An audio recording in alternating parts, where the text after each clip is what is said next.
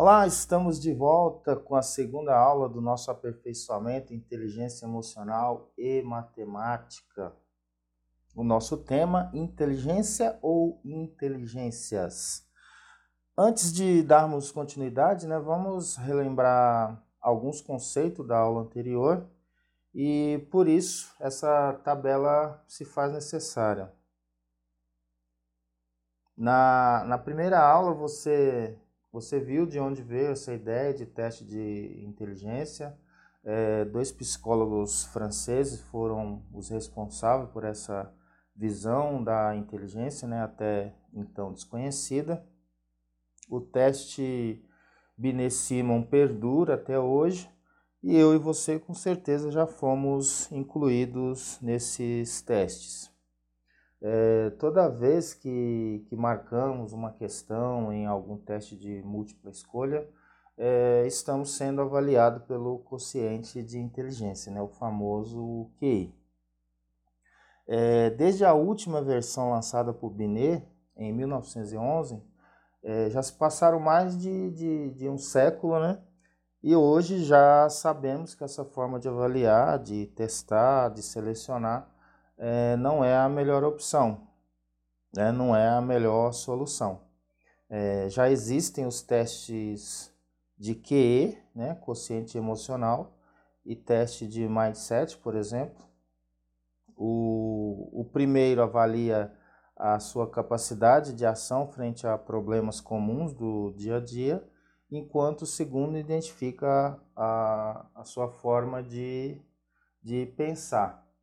Mas voltando para o QI, né, evidentemente todos nós já, é, já realizamos testes é, de QI e sabemos dos sentimentos positivos e negativos que qualquer teste dessa natureza é, pode gerar. Né? Podemos ir da, da euforia à desolação em poucos segundos, né? porque é, na múltipla escolha, não, não existe espaço para o desenvolvimento. Né? É, você não desenvolve o que sabe, você apenas é, adequa o que você sabe a um conjunto de opções né, disponíveis. Eu já, eu já vivi isso e provavelmente é, você também, né? E por isso eu vou compartilhar com você a minha experiência mais recente, que foi em 2017, é, quando por um ponto eu fui reprovado em um, um processo de seleção de mestrado aqui no Instituto Federal de São Paulo. Isso né, é o teste de, de QI. Né? Por um ponto você está dentro e por um ponto você também é, não entra. Né? Mas não é só isso, né? Não acaba assim, né? Essa, essa palavra, né? Essas palavras, nesse caso aqui, né? Eliminado, reprovado, é, dói, né? Dói na alma. Você passa dias com essas palavras na cabeça, procurando é, justificativas, né? Imagina que você é, compartilhou com seus familiares uma conquista e dias depois você precisa dizer que não, né? Não deu certo aquilo. Né? O nome reprovado, eliminado, é, não sai da sua cabeça.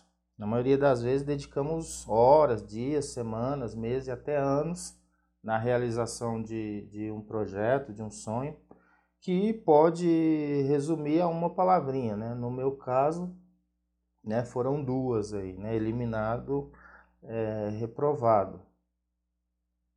E, e pior né, que reprovar é não superar esse trauma, né? Eu coloquei essa foto aí para representar a, a pancada psicológica que uma reprovação traz. Algumas pessoas é, não conseguem mais passar em prova nenhuma, né? Eu conheço professores que não conseguem é, passar em concurso porque né, traz esse trauma aí de, de reprovação, de eliminação, né? E, né, e por que que isso acontece, né? É porque intuitivamente o que vem à nossa mente é a tabela de Binet. Né? Claro, não com esses termos técnicos sugeridos é, sugerido pelo teste, mas com termos que trazem os mesmos sentimentos de, de frustração. Né? O primeiro deles é a comparação. Né? Caraca, olha o tanto de gente que passou e eu não, né? Você já fica com aquilo ali na, na cabeça, né? E frases como sou burro mesmo, sou idiota, é, eu vou desistir disso e procurar outras coisas para fazer, mestrado não é para mim, coisas desse tipo. E já adiantando, né, temas das próximas aulas, né, qual é a relação de uma situação assim com, com nossos alunos, né? É, é simples, né? Basta a gente se posicionar no lugar do aluno. São os mesmos sentimentos que nossos alunos têm quando vão, quando não vão bem em nossas provas, né? Quando são reprovados em entrevista de emprego, quando os problemas em casa são constantes, né? E tenha certeza que, que tudo isso influencia na, na aprendizagem, né? Isso vai acabar influenciando no desenvolvimento desse estudante em sala de aula. Né? Portanto, quando a gente se colocar, quando a gente se coloca no lugar do aluno, né, vamos ter é, noção do que está acontecendo e teremos mais recursos para tomar decisões, porque não podemos deixar que o estudante chegue a essas conclusões e permaneçam com elas. Né? Vamos discutir isso com mais profundidade nas próximas aulas, mas antes, né, vamos findar aqui o nosso raciocínio sobre a sobre essa inteligência de Binet para a gente chegar até lá. Né? Demorou mais de 100 anos para surgir alguém é, para contestar essa metodologia sobre a inteligência. Né? E por que demorou tanto? Para contestar algo arraigado na sociedade por tanto tempo, né, precisa muito mais do que uma simples opinião, né? E por falar em, em uma simples opinião, né? Qual é a nossa opinião quando somos indagados sobre uma solução alternativa para nossas provas de múltipla escolhas, por exemplo? É, o que vem à mente, né? Vou fazer o quê? Vou passar provas dissertativas e como que eu vou fazer para corrigir tudo isso? É, e os vestibulares, né? Como vão, é, vão fazer o quê? Como será o Enem, né? Sem, sem alternativas. E por que essas soluções vêm à cabeça né, imediatamente? Porque é a menos trabalhosa, né? Pensar em uma solução para substituir uma prática que dura desde sempre vai dar muito trabalho, requer estudo, aprofundamento, é, testes, né, entre tantos outros trabalhos, né? Mas não entramos em desespero porque esse rapaz aí da foto né, tem muito a contribuir com nossas ações em sala de aula. Né? É, Howard Gardner, em 1983, publicou um livro chamado Estruturas da Mente. Né? E, e veja que interessante, né? os estudos de Binet é, surgiu com a intenção de identificar e separar as crianças normais das anormais. Já os estudos de, de Gardner né, foram realizados com crianças e adultos com danos cerebrais, procurando meios de incluir essas pessoas e não de separá-las. Né? Como disse na primeira aula, o propósito do teste de, de Binet era louvável, né? mas trouxe consequências né, jamais pensadas é, como a exclusão. E esse livro, né, Estruturas da Mente, já era as inteligências múltiplas. O livro só viria a ser um sucesso mundial dez anos depois, quando Gardner faz o subtítulo virar título, né? Mas é, não só isso, né? Mas outra percepção e um fato curioso sobre o conteúdo desse livro, é, Gardner divulgou suas ideias para os seus pares, os psicólogos. E a verdade é que não, não deram a mínima para o que Gardner tinha feito. Né? Alguns é, leram e até achou legal a, as ideias de Gardner, mas a comunidade de psicólogos pouco se importou com esse conteúdo. Né? Gardner só percebeu o, o tamanho da sua descoberta quando ele começou a conversar com pessoas da educação, né? professores, diretores, coordenadores, donos de escola, né? todos encantados com essa ideia de múltiplas inteligências. E foi só a partir desse contato né, com a educação que Gardner é, ganhou repercussão mundial. Nesse, nesse livro, Gardner faz duras críticas ao que ele chama de espécie de avaliação de QI universal. E eu trouxe essa, essa citação dele.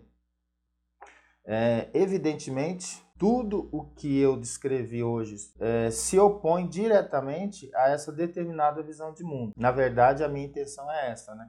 Acusar formalmente esse pensamento de via única. É, Gardner também defende a ideia que, que qualquer indivíduo normal né, possui, em certa medida, um conjunto de capacidades, né, de talentos ou habilidades mentais que ele chama de inteligências. Né?